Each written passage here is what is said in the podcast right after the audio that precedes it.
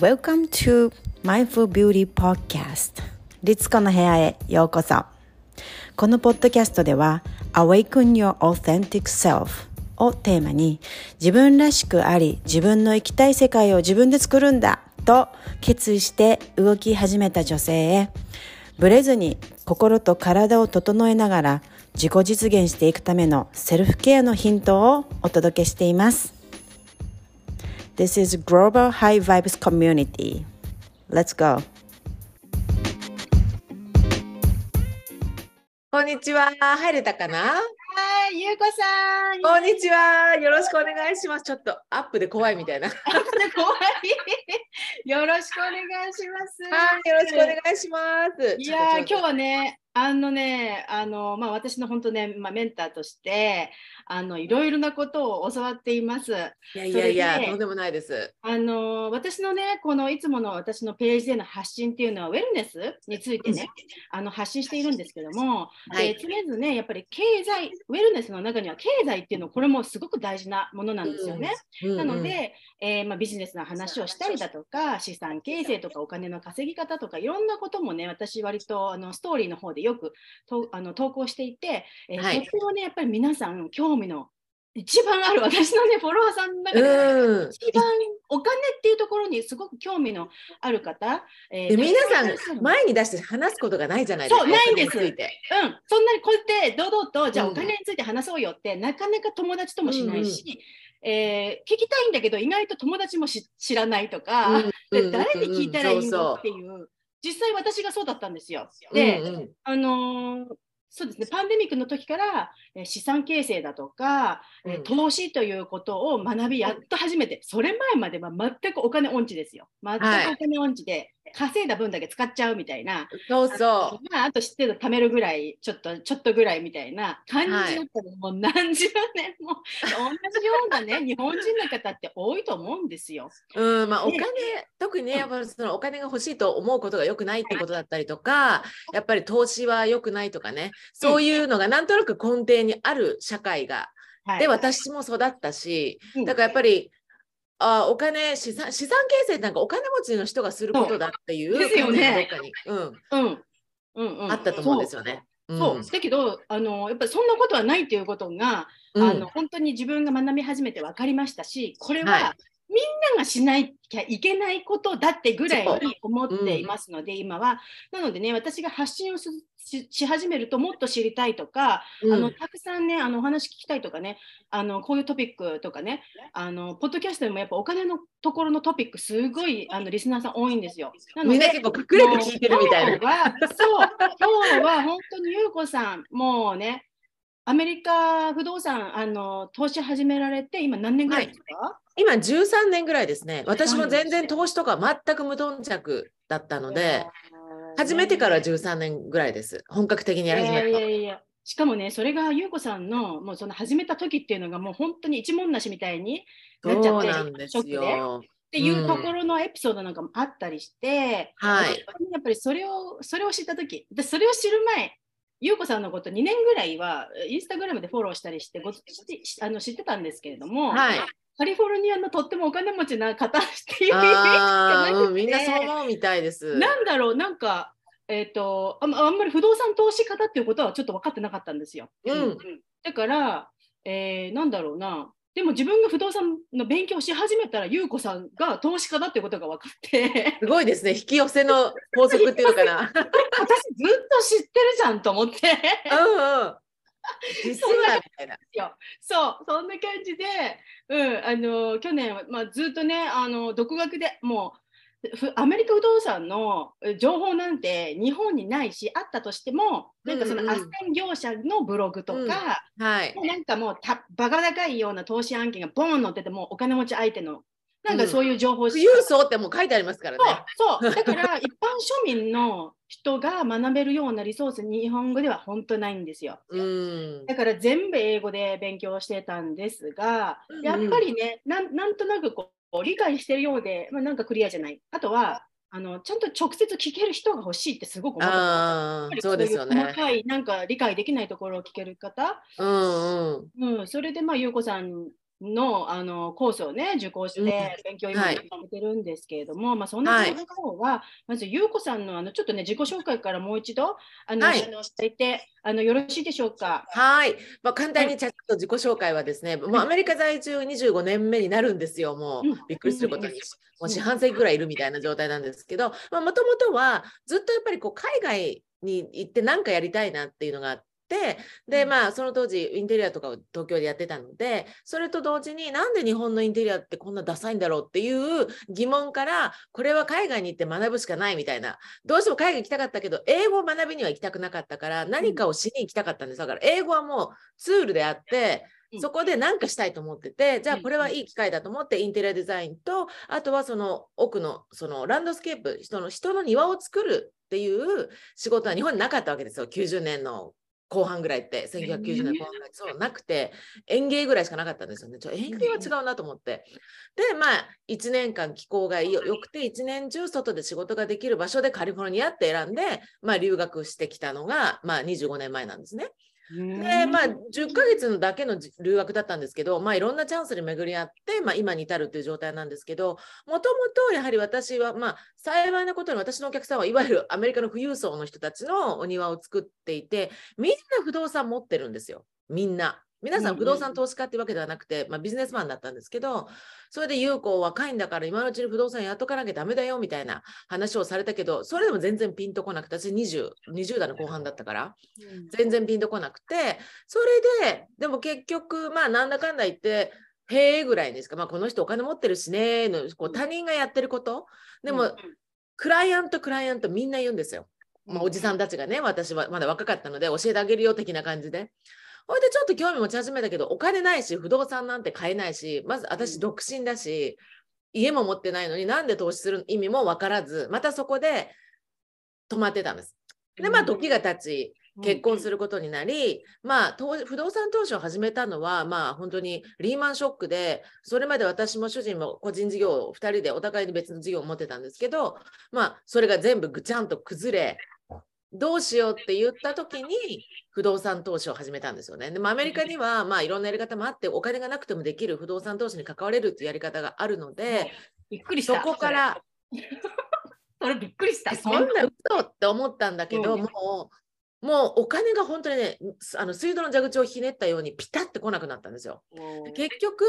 その時に初めて資産っていうのを考えるようになったんですけど、まあ、資産というかこれ例えば私はランドスケープデザインだからその人の余暇に対してお金を払ってくれる人たちのがお客さんだったわけ。だからその人たちの懐があの寂しくなるとこっちにはお金入ってこなくなるんですよね必然的に、ね、主人もコンストラクションでやっぱりこのリモデルとか増築とか。だからお金がある人その時ってほら不動産がぶわって上がってたからみんなエクイティを取ってリモデルしてたわけですよ、でもガツンと下がったエクイティもないもネガティブみたいな状態になっちゃってみんなこうお金をそ私たちの絵の支払いが止まったわけ。みんなアフォードできなくなっちゃって。一気にバタバタバタってみんな首切られたりなんだかんだして、あの時の素早さはすごかったんですけど、それで結局私の収入って人の懐の機嫌によるよね。うんうん、なんかこう自分でコントロールできてないっていうことにその時気づくんですよね。うんうん、結局はそういうもう今までこうなんか黙っててもお客さんお金払ってくれてた状態だこれが続くって思ってたんですよ。止まるとは思ってなかった。続くっても思ってなかったけど止まるとも思ってなかったんですよね。だからそこでどん底に陥り息子が今18ですけどプリスクールのお金がチェックがバウンスしたんですよねわショック。アメリカ生活してる人って1回や2回そういう経験ありますよね。うっそすごい貧乏経験で。結局私原稿に今いくらあるの？と思ったら90ドルしかなかったっていうね。家のモーゲッジもある、車の支払い、幼稚園、もう食べていくものがないないぐらいの、もう本当そういう状態。うん、もうクレジットカードもマックスいっちゃって、もう使えない。うん、でもクレジットカードも、はい、返せないじゃないですか、うんうんうん。っていう状態になるのがめちゃめちゃ早かった。お金が入ってこないと出ていくものがすごいってことにその時気づくわけですよ。考えてたけど。でこれはやっぱりその人の懐を当てにしてる仕事だったし、うん、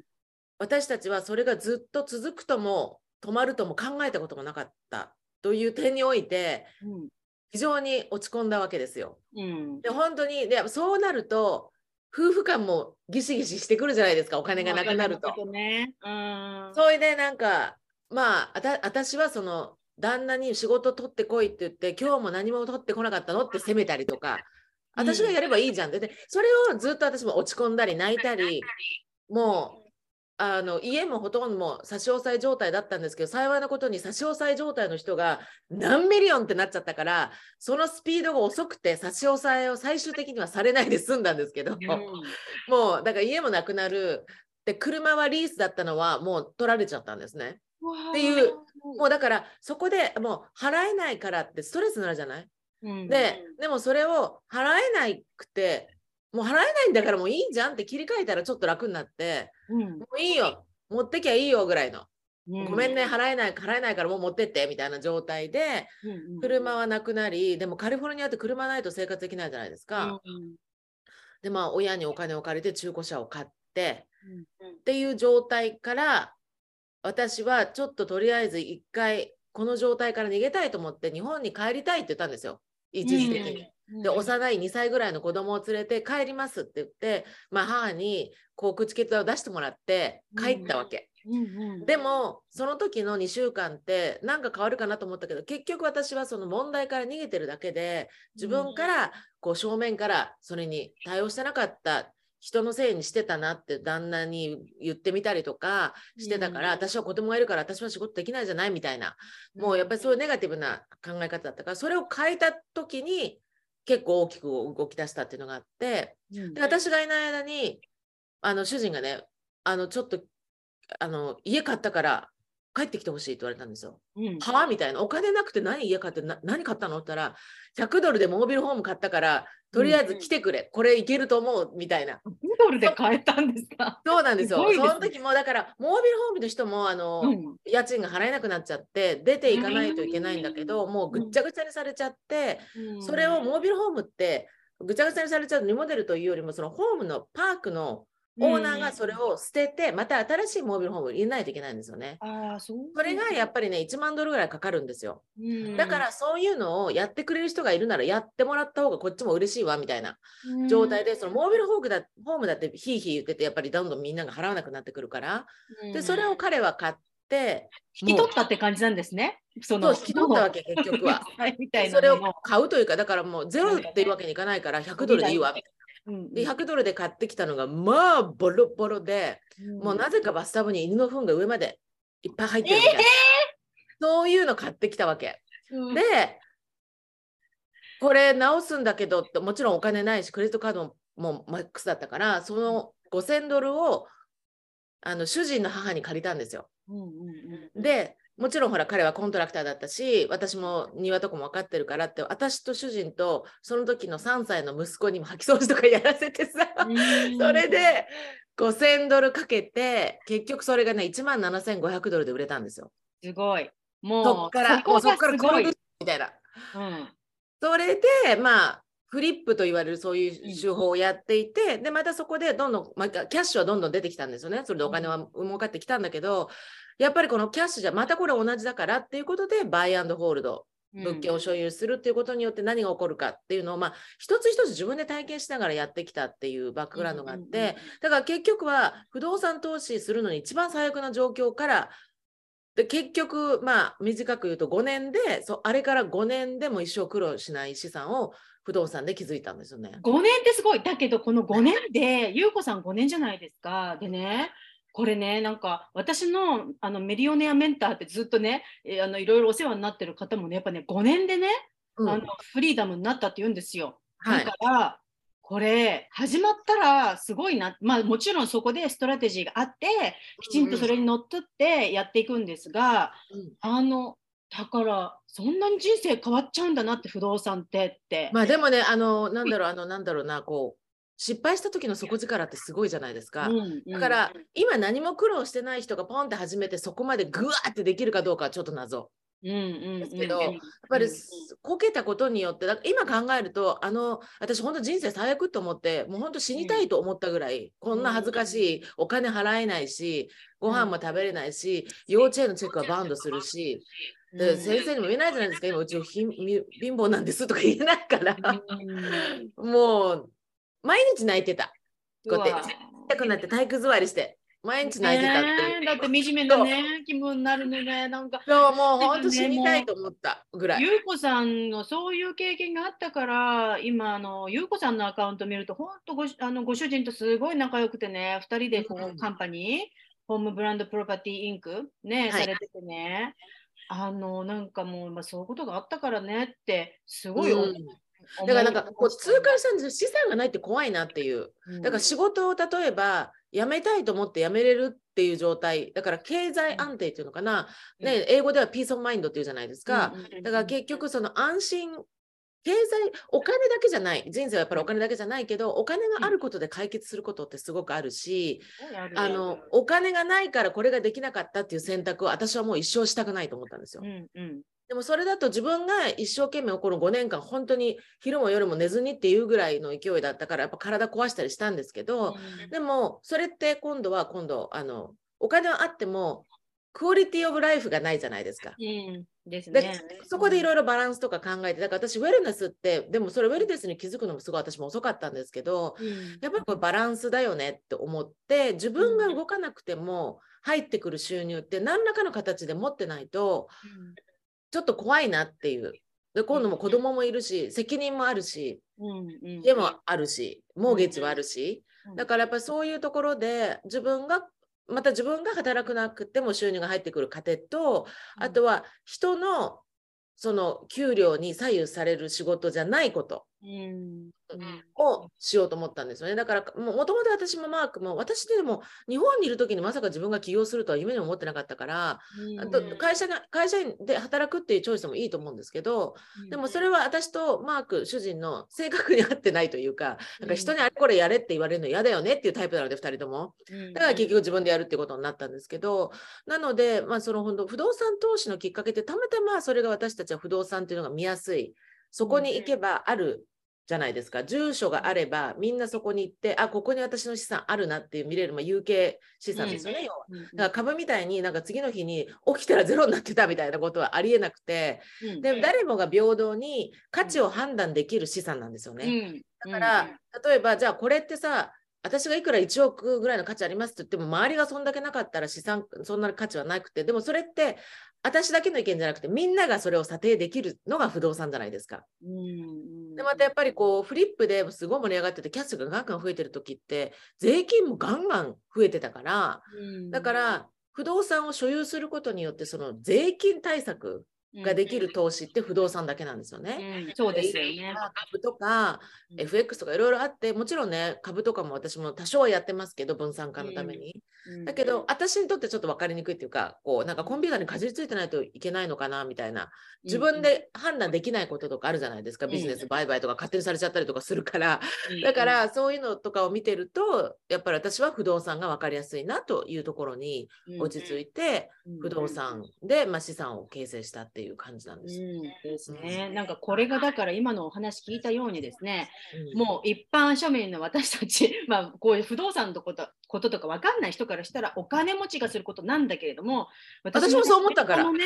うんそう、優子さんだけじゃなくって、おあのアメリカのそういった不動産でものすごくミリオネアも billion ってなってる人たちのスタートを見ると、貧乏だから始めたっていう人ばっかりなんですよ。そうそんなお金があってから始めてないんですよ。貧乏だから、もう嫌だからって言って始めた。で、今、 million をあの築いてる資産を持っている方がほとんどで、うん。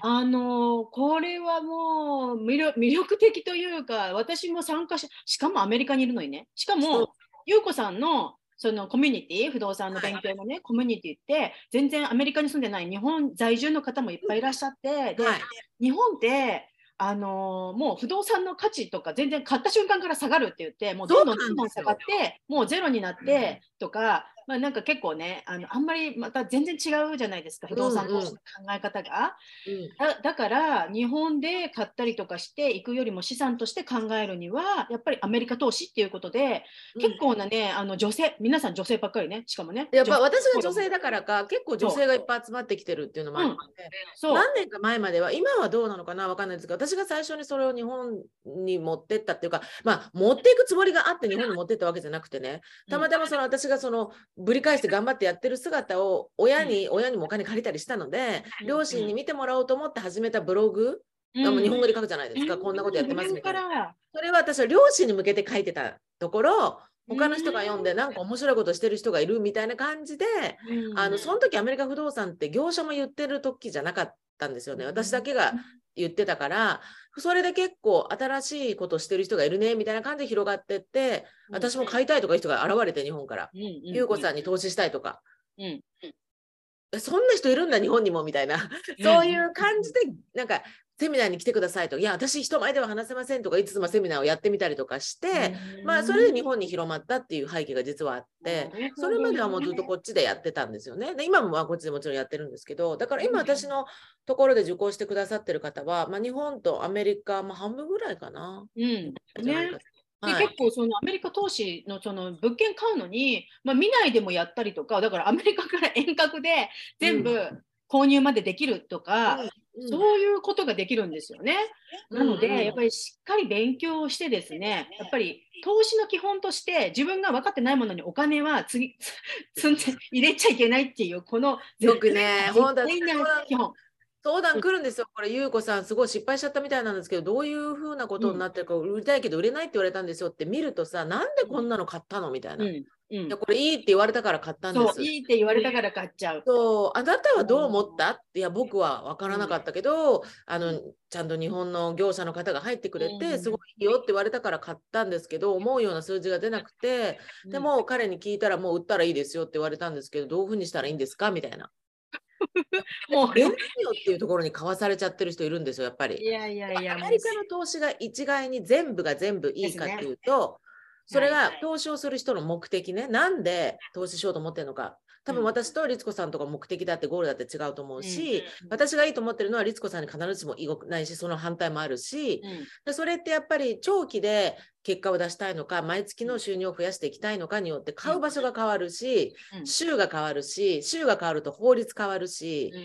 うん。だからあのー本当にいろんなところで自分の資産だし自分の将来だからそこがなんでじゃあ投資したいの？なんでお金が extra で欲しいの？なんで peace of mind が欲しいのっていう理由をそれぞれ決めてそこから逆算して考えていくんですよ。だから10年計画なのか5年なのか20年なのかこのあと子供に託すつもりでいるのか自分が使い切るのか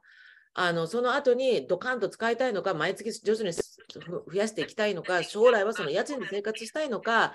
何なの？っていうね。で、これすっごいチョイスがあるんですよ。だから私のとこに来てくださる方に、将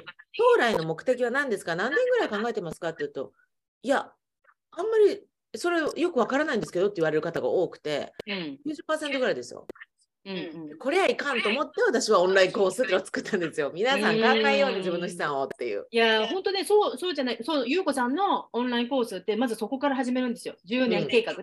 10年後に自分は一体、じゃあ、不動産で一体何をしたいのか、売却したいとか、ホールドしたい、まあ、なんかね、何かしらの理由があって、まあ、するんでしょうけど、そのプランから始まって、その後ですよね、じゃ自分はね、あのまあ、細かいいろんな手法について学んだりとか、あとはさっき言った、きちんとカリキュレートして、カリキュレーターに入れてみて、自分で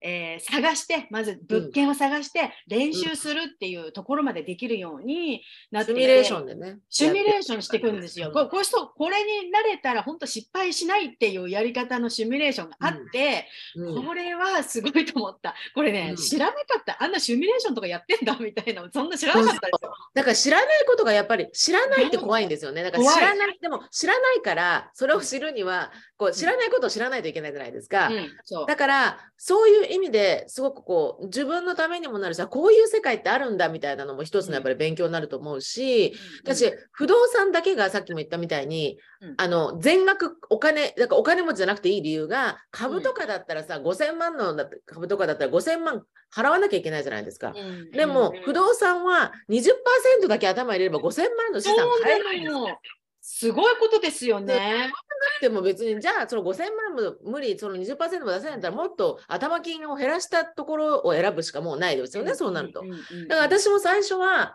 そんな選ぶ余裕がないし、うん、あの最初にまあ、これ私前回のセミナーでも話したんですけど、うん、その 2, 2, 年ぐらいねぶわってフリップガンガンやっててもうすごい軌道に乗っちゃってキャッシュがっつり増えるみたいな状態でこれでいいのかって焦った時に、うん、その時にたまたまフリップして売ろうと思った物件がこれまた私一人で走って誰もそういう今となってはメンターみたいな人がいなかったから、うん、まあ、コースみたいなのを取ったんですアメリカ人がやってたやつをね。それでまあ学んだことをそのままやってで買った物件直しました。さあ売ろうと思ったら、まあちょっとね、これ話す長くなるから端折るんですけど、名義のミステイクで売れなかったんです。売れなくなっちゃったっていうか、売れない状態の物件になっちゃったわけ。で、それ売れませんでした。私4万ドルぐらいの収入が入ってくるのが入ってこなくて、うん、それで売れない、また問題が、なんか IR IRS のリーンがついてて、まあちょっといろんなことがあって、うん、それ IRS と話さないと国税庁と話してさ、ありえないでしょ？怖い。これ解決するのかなとか思って。うん。あのね、売ろうとした物件が売る金額以上のリーンがついてたわけ。うん、なかったのね、私が買った時は。いろいろね、問題があったわけですけど、ちょっとこれはね、詳しい話は YouTube でなんか流してるので、ちょっとよかったら見て YouTube ね、いろいろあります、ね、私が大失敗した名義についてみたいな、こんなことしちゃだめだよっていうのを皆さんにお話ししてるんですけど、まあ、それで仕方ないからその間所有しないといけないじゃないですか、売れないから。うんしかも、ロサンゼルスのコンプトンってすごい怖いエリアなんですよ。もうニューヨークで言うと、どこだろう？もうヒップホップのなんかね。そう、もうヒップホップの人ばっかりいるところなんですけど、本当ですよ。あのスヌープドクとかがそうですよ、そういう感じですよ。ドクター・グレとかも、そういうドクター・グレとか、そういう、うん、まあ、彼らがね、昔はやっぱりそういうギャングの中でやってた彼らですけど、うん、まあ、そういうエリアで冗談じゃない、あんなとこ持ちたくないと思ったけど、しょうがない。それで持ったら、で、結局でもこれはここにずっと持ちたくないから、2年後ぐらいにもう、とにかく価値が上がってきたらもう売ろうと思ってて、で、その間に IRS といろいろやって、まあ、その問題が片付きました。私のせいではなくって、まあ、問題片付きました。2年経ったんですけどね、その問題。うん、でも、それ売った時になんと4万ドルをめがけてたそのフリップだが、2万、20万ドルになって帰ってきたんですよ。だから結局その間に価値上がっちゃったわけ。すごい。だからそれが面白いですね。そう、コンプトンといえどもめっちゃめちゃ価値が上がって、で、今度はじゃあもう私はこのエリアじゃなくてもっと違うエリアに欲しいし、一軒家っていうのはリスクがあるなと、例えばテナントが出たらそこからの収入ゼロになるから、うん、じゃあ duplex とかちょっとアパートが欲しいなと思って、そのお金をまるまる ten thirty-one exchange って言って税金を繰り延べにするっていう方法がアメリカにはあるじゃないですか。うんうん、それを使ってもうそのだから要は最初は20万弱で買った物件ですよ。うん、それがもうぐるっと回って、で、あの、 duplex 買って、またその後、その duplex 私は12ユニットのアパートに買い替えてるんですよね。うんうん、結局、その間に私のお金はゼロだけど、結局そんなことやってる間に、 million 5ぐらいの儲けが出たわけですよ。だから最初20万弱の物件が、えっと、あれが2012年だったから、10年しなうちに million 5になってるんですよね。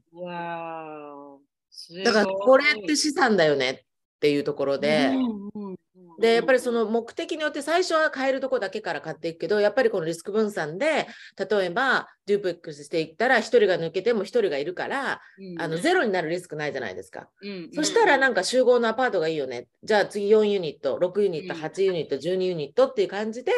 どんどん増やしていったのとと同時に、また別の目的で、私はハワイに行きたいなって思ってたからずっと前からハワイが好きで、うん、でもロサンゼルスとかまあアメリカに住んだらもうハワイとかどうでもよくなるのかなと思いきややっぱり全然違うから行くと結構なんかこう楽しかったりするからハワイになるべく行くようにしたい。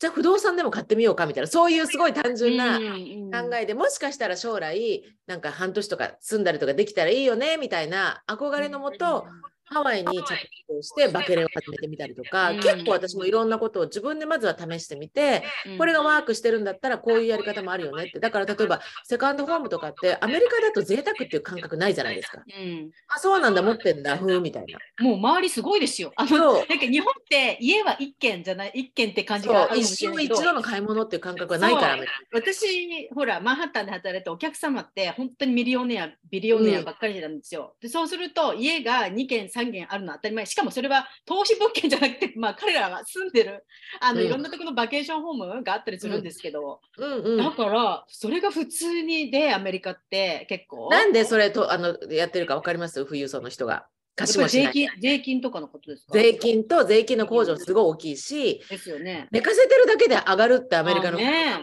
持ってるだけでね。そう。うんだから持っててそ、で自分が使いたい時に使える。ねだから家賃がなくてもそれでいい。うんク。そう、ニューヨークのあの高層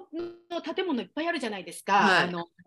ミッドタウン、マンハッタンのね、ものすごい、うんうんすごいもうもう数 million のはい。コンドですよ、高級コンド。あれね、中ガラガラなんですよ。全然住んでないんです。うん。で、みんな外国人が、外国人の中国とかヨーロッパとかどっか、うんお金持ちの方がそれを買って寝かせてるだけなんです。住んでないんですよ、人が。そガラガラ、もうニューヨークにはね、住むとこも苦労しているようなあの貧困の差もすごくって多いのにもかかわらず、そうやって空いてるお部屋がたくさん資産として持っているというう、ものすごいんですね。ん。うんうん。だから私ね、今こういろんなあの専門用語出てきたじゃないですか、ゆうこさんが今、ポンポンポンポン出したの。これ、はい全然聞いても何のことやらって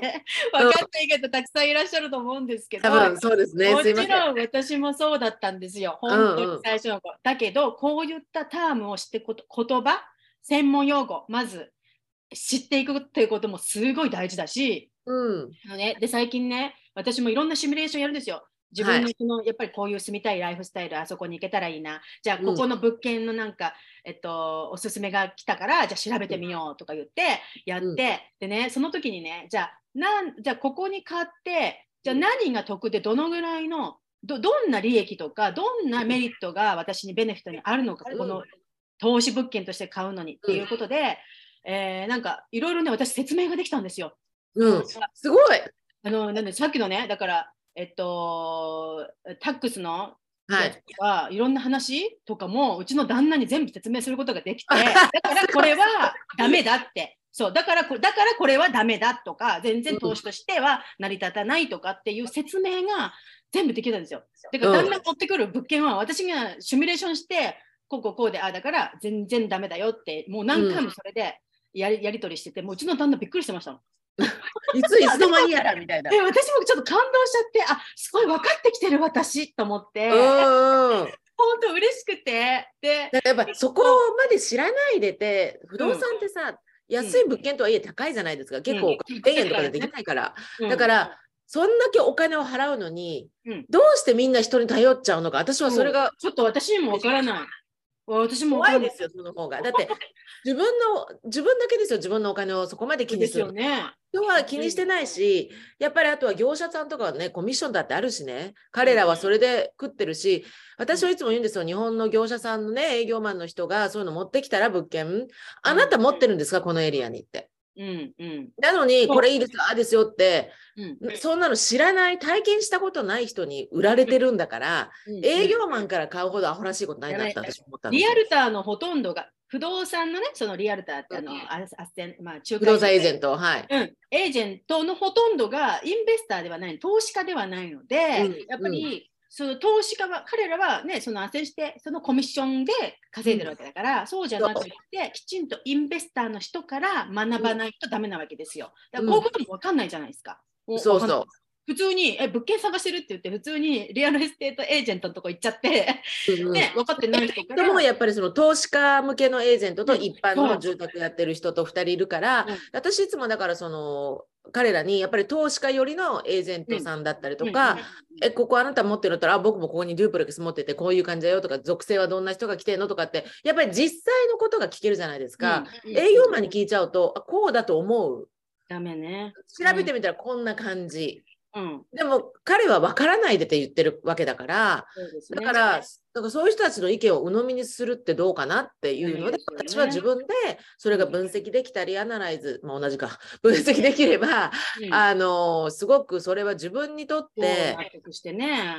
で自分にとってこの物件がいいか悪いかっていうチョイス、もらってる分にはいいんですよ。こんなのあるよ、こんなのある。その中から自分でこれはいい、これはダメ、この価値はこんなにないっていうのが、これは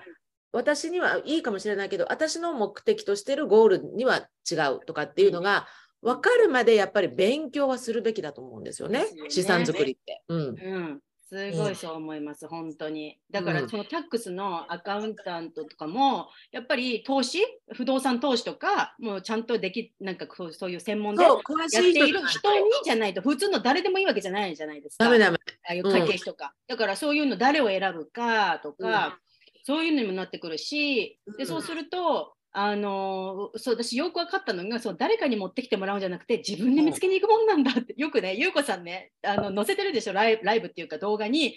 散歩してたらこれ見つけたとか、うんうん。なんとかってやってるじゃないですか。はいはい。で結構物件もその普通にリストに上がってるやつじゃなくてやっぱり自分にう見つけるサイトがあったり、うんうん。ボロボロのもので、ね、いいいいものを直して価値を上げたりとか、いろんな方法があって、さっきからうん。優子さんがフリップフリップっておっしゃってますけどまさにフリップっていうのは、まあ、そこそこのものを買って、うん。中を素敵にもう一回直して高値で売って、そのね、まあ、儲けをもらうというやり方、手法で。で優子さんのあのコースの中で知ったのがその不動産投資の方法って100ぐらいある100通りあるって書いてあって、うんうん。もうそれもびっくりだから100通りもある中から何も、その何千万っていうようなものの物件買わなくてもうん始められる不動産投資の種類もあるし。もういっぱいバラエティーがある。っていうことにも私は本当に驚いて、そこから本当になんか道が開けたみたいな。だからあじゃあ私は例えばじゃあ私は不動産は投資不動産所有するのはもう嫌っていう人もいるんですよね。まあ、テナントでうんうん。嫌な目にあったから嫌だけどやっぱりこの価値としては資産価値としてはあるからそれに関連してあの投資をした例えばお金を貸すとかそれも不動産投資の一つなんですよね。うんだからそしたらテナントうんちゃらかんちゃらなくても毎月毎月入ってくるような収入をもらったりとか本当にいろんな種類があってそれは日本にはないやり方かもしれない。うん。やっぱり日本だと何かこう物件を買ってそれを貸す。でうん。そのテナントさんからあの賃貸料をもらうっていうのが不動産投資っていう見方があるんだけど、アメリカって本当それだけじゃないんですよね。でその貸すのもあの貸すだけじゃない。バケーションレンタルミッドタームレンタルもいろんな貸し方があって、それも本当にいろんな人のアイデアがこんな貸し方どうよって言ってやってみた人がうまくいった。で私もやってみた。みたいな感じでそういうのがわーって広がってるのでうんアメリカの方では結構そう投資をしてる個人。うん。だから個人としてできる投資って本当にたくさんあるんですよね。ね。うん。ね、だからあの資産という意味ではやっぱりその peace of mind うんを稼いでいくということそももちろん家家賃収入もそうだし税金控除もそうだし、うん。あとはその物件の登記することによって出口戦略がすごく増えるうん。から、これこれもう売っちゃおうと思ったけどあのもう一軒かここからお金を引いてもう一軒買おうかなとか、うん。結局ただ金なんですよね。そうなの。それはね、それがアメリカはすごいじゃないですか。もう最初の1軒買うところの、まあ、とりあえず、あの種銭を貯めて、そこから始まったら、もうあとはそのお金を引き出していっていく。て、買っていくという、その他人のお金でね、えー他人のお金っていう言い方をするんですけど、他人のお金で資産を増やしていくっていうところが醍醐味なわけじゃなですね。それができる。それがそんな OPM と言われている。other person's money ではい。OM。だから他の人のなお金ってことなんですけど、他人のお金。そう。だかららそれをしお金がなかったら、そう。でね、私ね、最近ね、まあ、友人ね、仲のいい友人が、もう買っちゃなんか全部払おうとしてるんですよ、買った物件を。まあ、それちょっとドミニカン・リパブリックで彼女うん投資始めてうん買ってるんですけど、だから私にもすごい言ってくるんですね、いいよ、いいよ、いいよって。で、私もうんドミニカン・リパブリック旦那が出身なんで、将来欲しいんですけど、バケーションの方が。ういろいろね、リサーチもすごいしたんだけど、彼女ね、全部払おうとするんですよね、その買った分を。てかどういうことみたいな。でもね日本の方はね、あの借金したくないという考え方もあるんですよらね。だから現金で買うけど、もったいない。まあ、だからアメリカは、あの、ね、だってその借金のままに、そのいいいいいい借金と悪い借金で、そ借金のままにしておいて、いかにその間に何回も、うん、まあ、お金引き出したりとか、まあ、なんとかして、まあ、そのままにしておいてっていう、払い切らない？だから結局、その支払いがあるというのがやっぱり腑に落ちない部分ってあると思うんですね、金利払って。しかもアメリカの金利って日本と比べたら高いからめちゃめちゃ高い金利を払ってるような雰囲気になるけど、それをテナントさんがカバーしてくれてればですよね。あなたのモーゲージテナントが払ってくれてるわけだし、うん、家賃は上げて、まあ、そのだから買うときに、それがトントンじゃなくて、ちょっとやっぱりプラスになるぐらいに買うとか、だから頭金をもっと入れようかなとかね、そういうチョイスになってくると思うんですけど、もっと安いエリアじゃないと私は無理だなとかね、そういうチョイスになってくるけど、家賃は上がる、価値は上がるだったら、うん、家賃、あの、本当にね、キャッシュフローだけが命ではないんですよね。じゃないの。なんか、だから多分日本に。キャッシュフローはね、二の次。になっちゃうじゃん。日本にいると、もうその、だってもう物件に価値ないから、あのテナント入れて毎月の家賃で、えー、生活してそれこのキャッシュフローのとことしか考えられないんだけどもそうじゃないからアメリカの不動産は、キャッシュフローは別にもうトントンでいてでももっとその価値が上がるところっていうのを、あの期待していく資産がどんどん上がっていくと自分のね、うん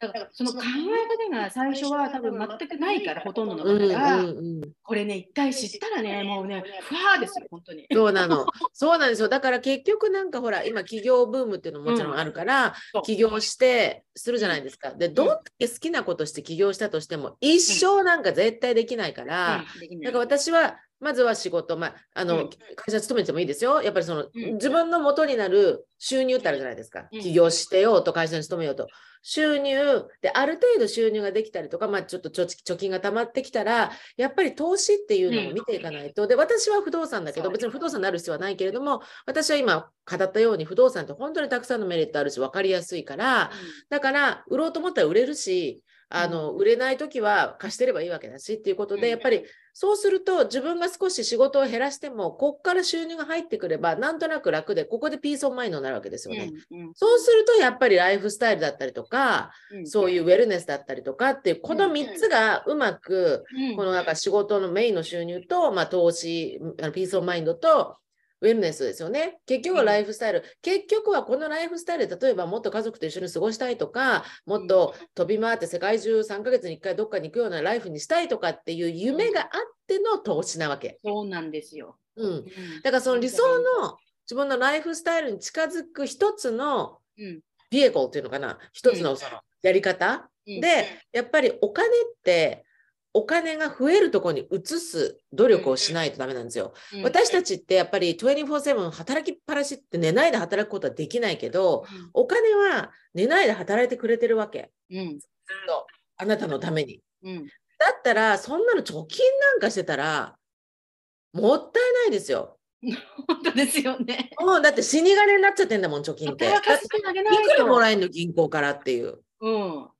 もうね、だって有名なね、まあ、ロバート清崎っていうね、不動産投資家、アメリカのも有名なリッチダドね、プアダドね、はい。うん、あの貧乏父さん、貧乏父さんね、金持ち父さん。うん、ロバート清崎がね、あのー、このお金はああのあなたの従業員だと、もうだから相互に、ね、1ドル1ドルじ、自分の従業員だと思えっていうふうに、私、それを見た瞬間にやっぱ考え方変わりましたよね。この出した先でお金がいってらっしゃいで働いてくれるんですよ。うん、そうそう。だからこういうふうに考えていって、怠け者のお金にしちゃったら本当ね自分にもお金入ってこないし、うん、だからそれをどこに移すことが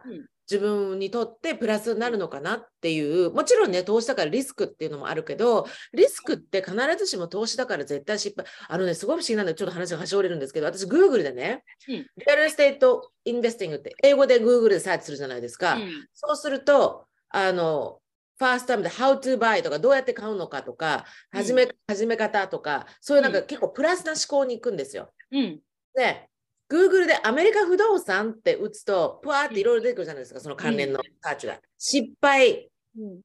とか、あの、お金を損したとかね、そういうなんかネガティブワードが先に来るの。みんなだからだから不動産投資したいな、失敗したら怖いなっていう人がほとんどみたいな感じなんですよ、サーチワードが出てくるってことは。だから、じゃあ、その、リスクマネジメントって何に対して自分はリスクなの？だから私がリスクと思ってることと、リスコさんがリスクと思ってることは違うと思うんですよね。うんうん、例えば、例えばリスコさんが、あの、テナントがもしも入ら、もテナントが入んなくて、そのモーゲージを自分が払わなくちゃいけなくなるのがリスクだって思ってるんだったら、うん、あの需要が高いところに買えばいいわけですよね。うんうんだから今ここに買おうと思ったらここ空室率がすごい高いみたいなんですけどそこに買わないでじゃあそれが自分の中でリスクだったら需要が高いエリアはどこですか？その中でリスコさんの予算で買えるところはどこですか？っていう目で見てみると、平均して私のテナントっていうのはほとんどてあの空室率もレスうん5%以下ですよ。すごい。だから5%っていうと1年に1回空室になるって感じなんだけど、例えばリースで出すときでも、大体2週間で入ってくるっていうところだから、私はテナントが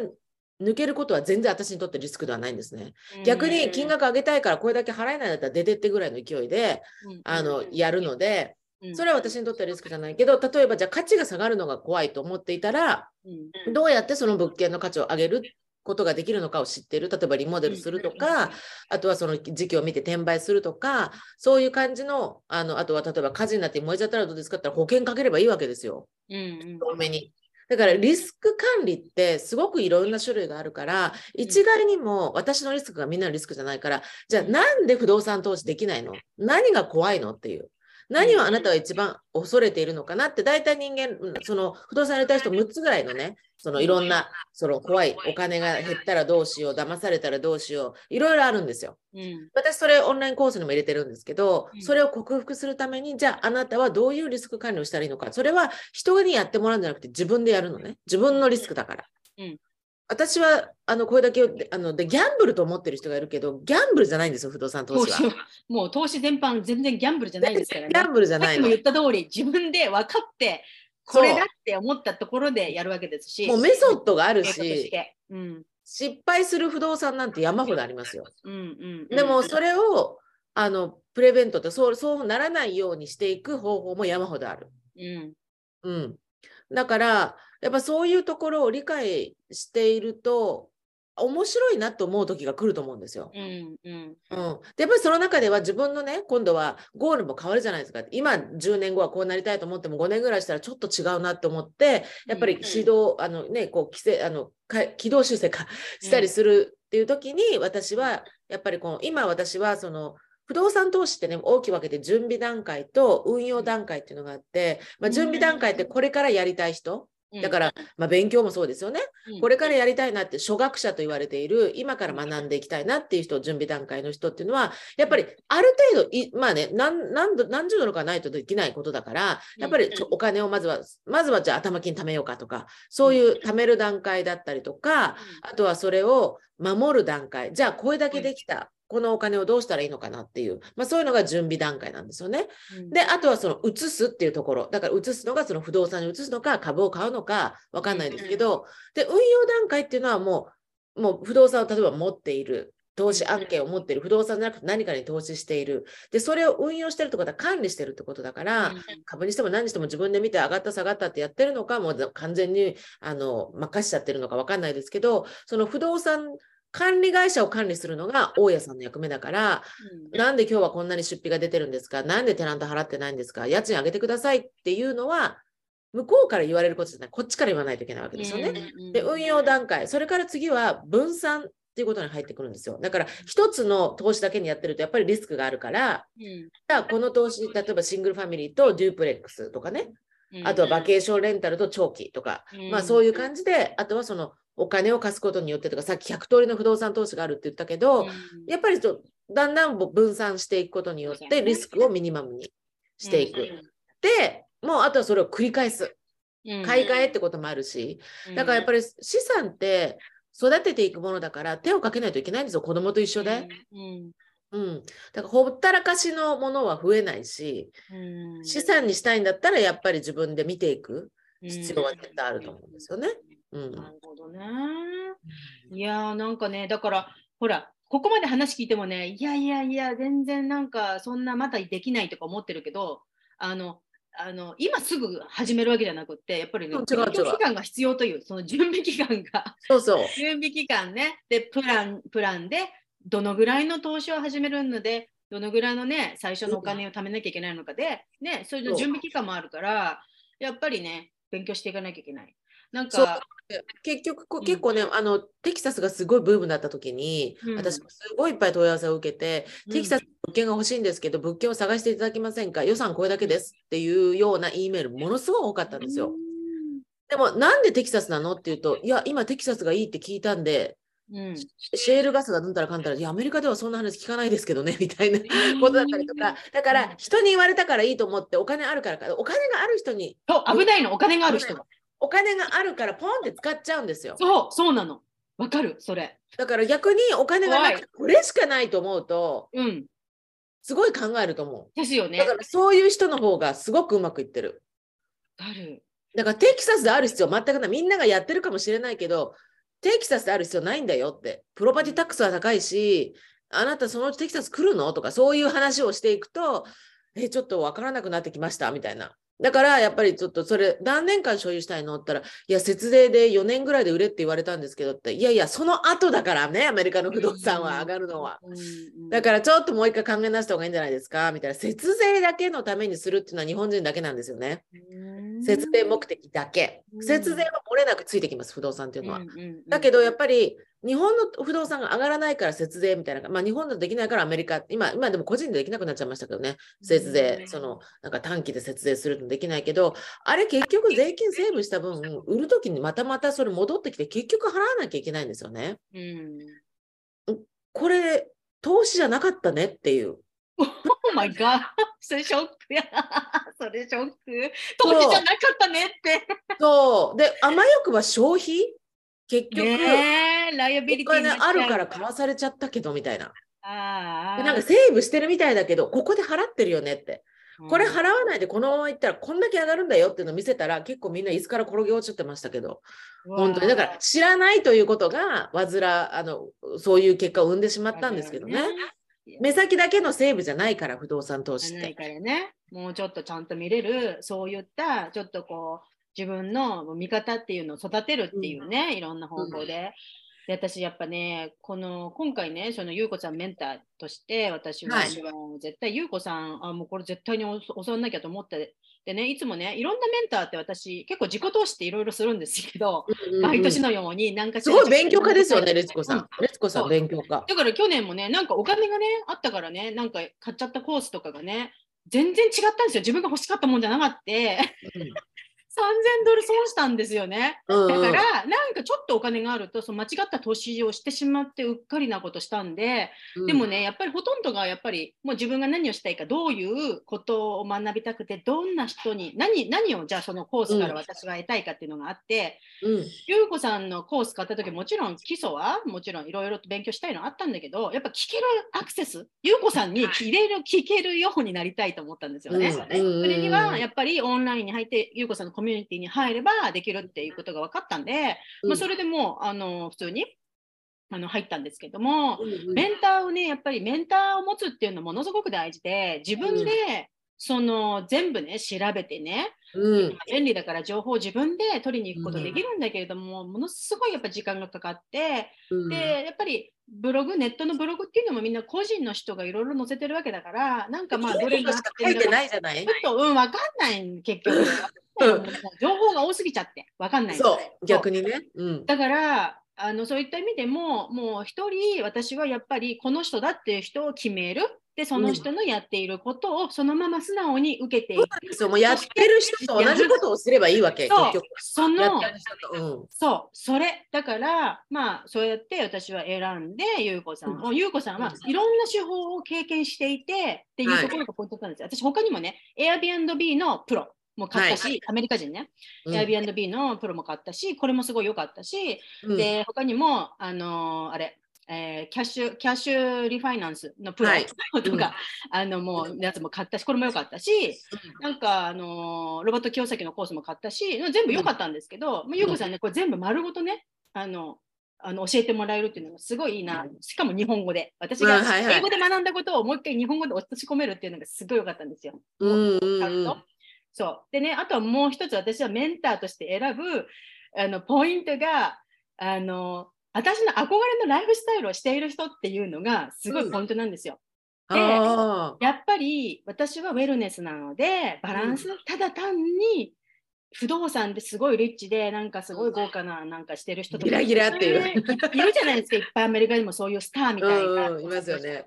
あんま興味なくってそういうの、うん。ライフスタイルがそんな私の憧れじゃないなとか、うん。なんかやっぱり、だ結局そこなんですよ。これさ、不動産でうまくいって、それで私はどういう世界があるのっていう。そこからそこ何っていう、その別にお金が同じだったら、あそこにこうやっていけばいけるんだみたいな。うん、そう。うん。でね、あとね、もう一つね、やっぱね、夫婦が、夫婦仲がいい人をメンターにしてるんですよ。だから、あだからいつもなんか夫婦とか家族で仲良くしているのを載せている人っていうのがもう絶対に私はやっぱりはい。そういう生活を叶えている人、で私はそういうふうになりたいので、ーうんうん。あのーでもそういう人を選ぶ絶対に。だからうん私はカリフォルニアのミリオネアメンターも彼女はお子さんいないんだけれども夫婦仲がすごくよくってで夫婦でやっぱり一からなんかこう資産築いてったっていうタイプの人なんですね。自分でやってったって人なんですよ、うんうん。だからもともとお金持ちでそれでっていうタイプじゃない。だからうん。いろんなメンターがいると思うんですけど私はいつもそこがポイント。自分のライフスタイル望むライフスタイルを持っている人が、うんうんうん。夫婦仲がいいかどうか。あとはグローバルな視点を持っている人かどうか、はい。うんこれはだから別にあの何のメンター選ぶときもそうなんだけれども別にね日本に住んでたっていいんですよ。だけども、うん。グローバルななんか視点でもってなんか経験もあって見れる人、広く見れる人っていうのは、私はすごくメンターとして選ぶときに、重要ポイント。なので、うん。皆さんもねそのメンター選ぶときっていうのはうんあのーどういうどどんないろんな基準があると思うんですけどだからね、いっぱいねいろんなコース売ってたりするから、だからせっかく取ったらやっぱり参加してご質問したりと質か、問してうん、有する効活用してほしいの。そう。でねどんなねなんかコミュニティどんな人を自分がなんかこう身近にいてもらって指導を受けたいかとか、そういうのもすごく大事なんでうん、今本当にこういうふうにオンライン化して、うん。本当にこう世界中の人とあの会話ができるっていう状態で前こ今回もそのメンバーの中でその忘年会をオンラインでやったんですよ。うんうん。拠点を築くともう世界中に私のおお客さんたちばらまかれてるので、ねだからそこでみんなで忘年会して振り返り、うん。やっぱり今度は、あ何々さん、今、今買い始めたんだってとか、え、どういうちょ、どんな感じとか、こんなことでつまずいてるんですけどっていうのは、やっぱりこう、日本語でうん。話ができるし、みんなが doer なわけですよ。うんみんながリスナーじゃなくて doer だから、ね、うん。やってることを報告し合って、それで、うんえ、あの人もやってるんだ、じゃあ2人で今度、なんか物件見に行ったりしてる人たちもでき出てきたりとかして、うんなんかそういうコミミュニティってすごくあってよいいいなっていう、やっぱりこうアメリカ人がぶわーっていうところに日本人の人行くといつもポツンとしちゃってるし、ね。まず行ってないから日本の人はそういうところに。そうですよね。そう。ね。だからあの、うんやっぱそう日本人の輪っていうのもいいかなっていうふうにうん。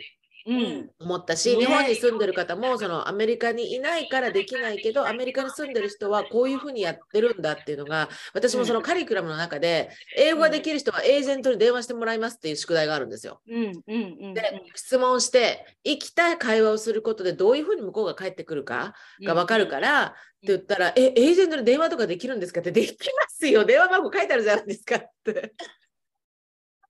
私もこの間 WhatsApp とかで問い合わせしましたよ、普通に。え、すぐ。そうそう聞きたいこと直接。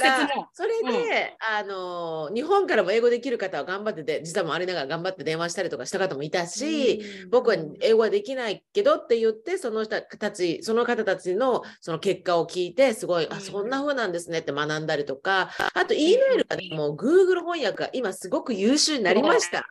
何でも使える。まあ、何でも大丈夫。まあ、英語なんでできないっても。理由にならない。もうな、そう、言い訳にならない。もう全部 Google 翻訳で、英語も翻訳できるうし、んね、言葉もね、全部ね、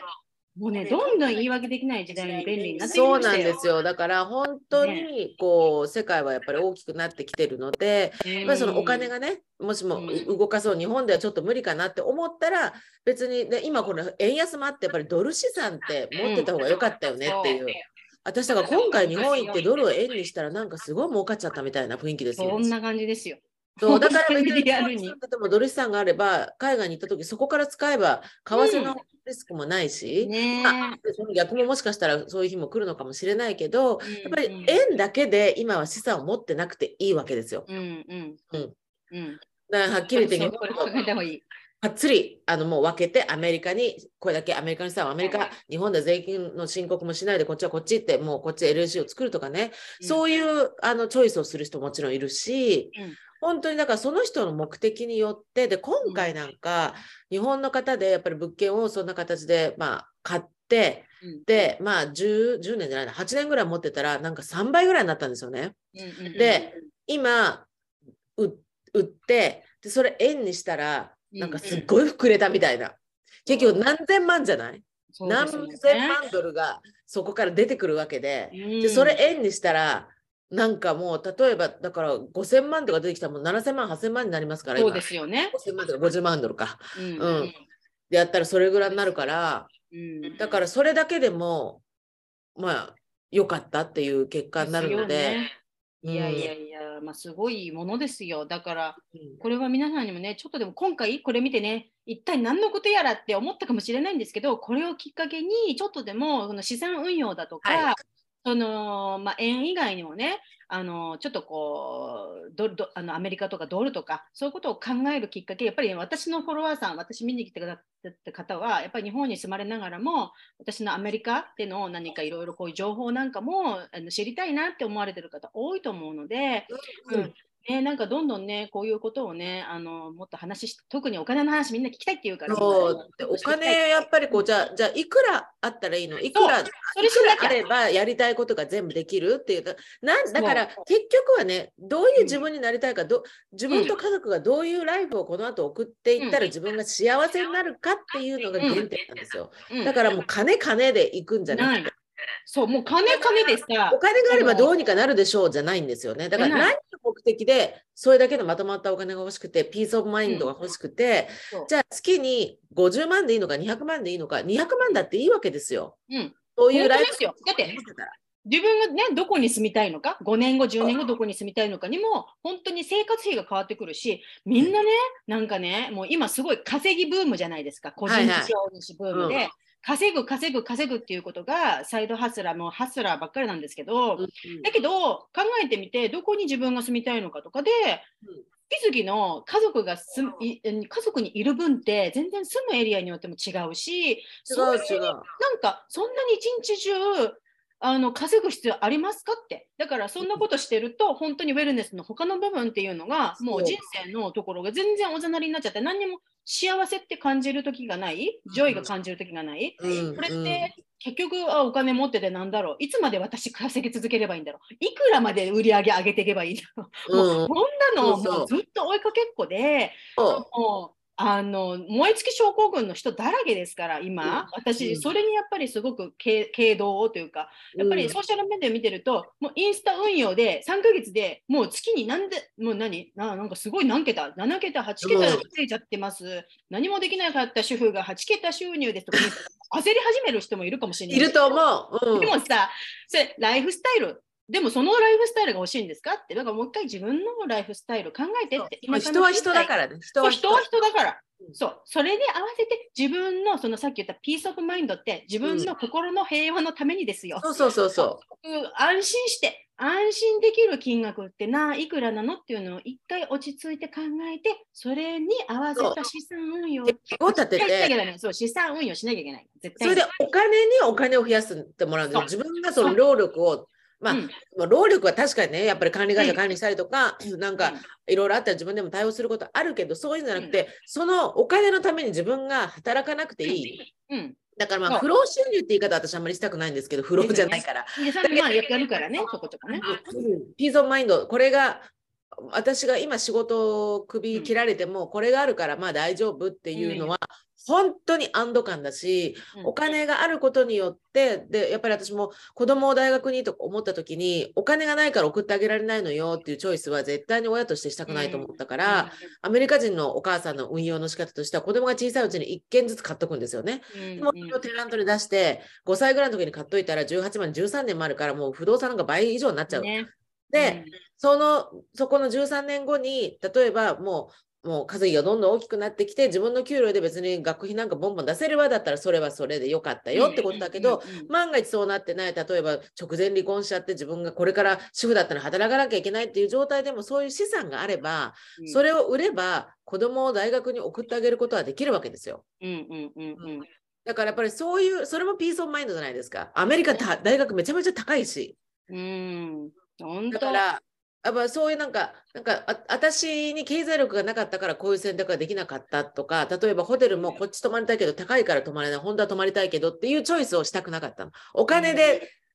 お金がないからこうっていうチョイスは絶対私もうしたくないって、あの、うん。貧乏人のバナナと豆の時代にそれはもう 心に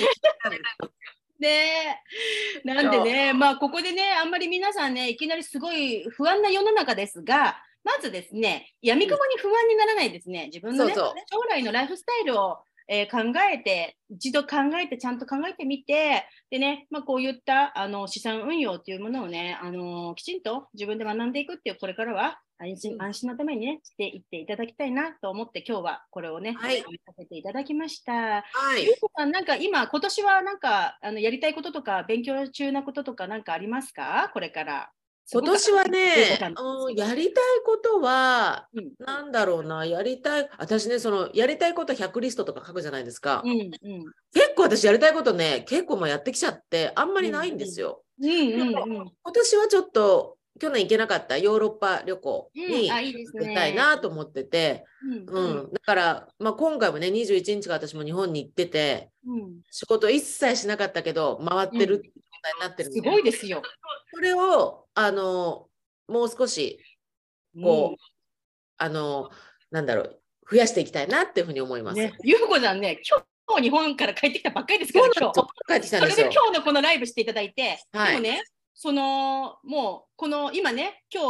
日えっと今あのコースか、その不動産のコースうん。が、えーあのね、えっと何で MBA、MBA of アメリカ不不動産投資という、そうそう、うん今ねオープン中なんですよね、その募集が。明日までです。明日まで。明日までになっていて、で、その前半のまずはゼロから始めるっていうのが前半で、後半は賢く買うっていうやつなんですけど、うん。そのゼロから始めるのとこではやっぱり全く分かんない人も多いから、本当初心者のシングルファミリーって何？デュープレックスって何？トライプレックスって何？っていうその不動産の種類とか、あとやっぱり自分でニッチとストラテジーっていうのがあるわけですよね、投資には。自分にはそのニッチはどんなのがニッチで、何がそれに対してのストラテジーで、うん。っていうので、10年計画、だから自分や家族が10年後にどうなっていたいのかっていうのを描いてもらって、投資の10年計画をしてもらい、うん。それをベースに、うん。後半のコースではシミュレーションとして、うん。じゃあこれをベースにまず州を選んでもらって、うん。お金を選んでもらって、うん。オファーを出すところもやるし、そのうん。物件の選び方、エージェントの選び方も全部がひとまとめのコースになっていて、そう3回の私の、えー、とライブレクチャーがついてきます。ので、うんその時にもうがっつり、私本当に答えられない質問はないっていうぐらい体験してるので、うんそのノーリッジを皆さんもうね、失敗が多かった方から学びましょうっていう感じです。私、それ基本です。失敗したことない人からは、なんかちょっとあれなんで。本当失敗談なんて私語ったらもう止まん成功ないぐらい。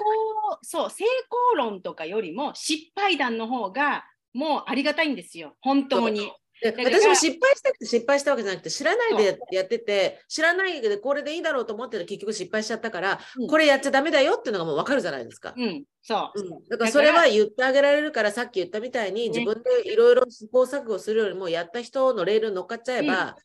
あのもっと時間短縮して、ねっていうね。本当にちゃんと投資できるところにもうちょっと近づくかなっていう感じですよね。そう。ね。だからね例えば自分が5年後にもう今の仕事辞めたいなって思ってんだったらその5年の中でぶわってやらないといけないけど、じゃあいくら必要なのっていうのをまたやっぱ計画しないと夢って叶わないじゃないですか。はい。うん。具体的にね。それが今あのあるので、えっと、そうですね。だからリツ、リツコさんの方でもリンク持たれてくださってるんですよね。はい、そうです。で、だから、このゆうこさんの詳しいよかったらお申し込みいただければと思います。はい、うん MBA のこのこおお申し込みとか、あと詳細ね、全部ね、はい私のこのプロフィールの、えっと、一番上のところにリンクがありますので、そこをクリックしていただくと、一番トップのところに、ゆうこさんのこのコースのところをね、えー詳しく見て、えー見れることができますので、ぜひね、このライブ終わった後に、あのー私のページからご覧ください。はい、申し込みは明日までになってますので。申し込み明日までです。また、はいリツコさんも、あの、過去うん過去の生徒の方もライブ講義には参加できますので、はいまた、リツコさんもぜひ参加してみてください。はい、ありがとうございます。今日はもう本当にいろいろとお聞きできて楽しかったですね。すごく勉強になりましたっていうメッセージもそうですね。来ていました。もうやっぱりね、お金の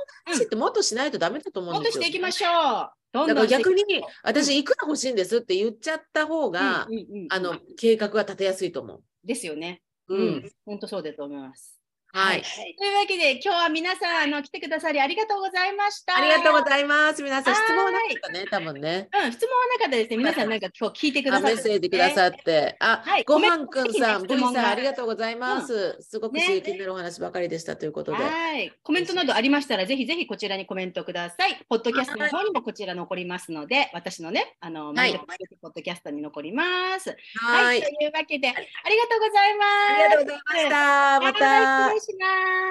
す。バイバイ。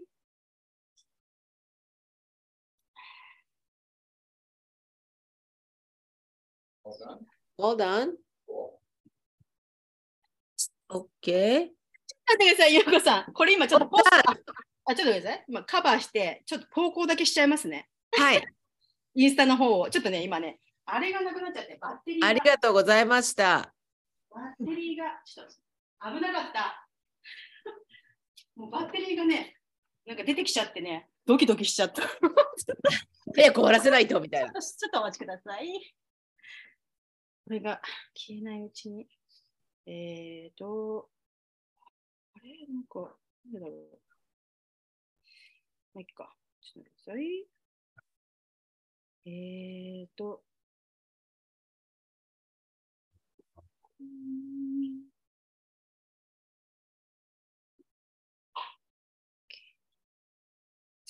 文章はさっき書いたので。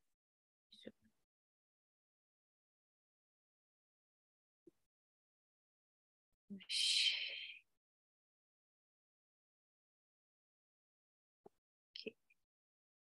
これは、ゆうこさんをタグ付けできますね。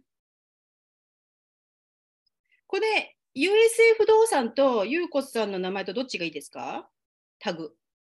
ああ、どっちでもいいんだけど、US 不動産も出てきた。あの、有効にしといていただければ、私がそこからまたタグ付けでリリ投稿しておきます。はい。じゃあこれで。はい。はい、できました。あ、よかった。はい。ありがとうございました。いや、本当にゆうこさん、なんかあの、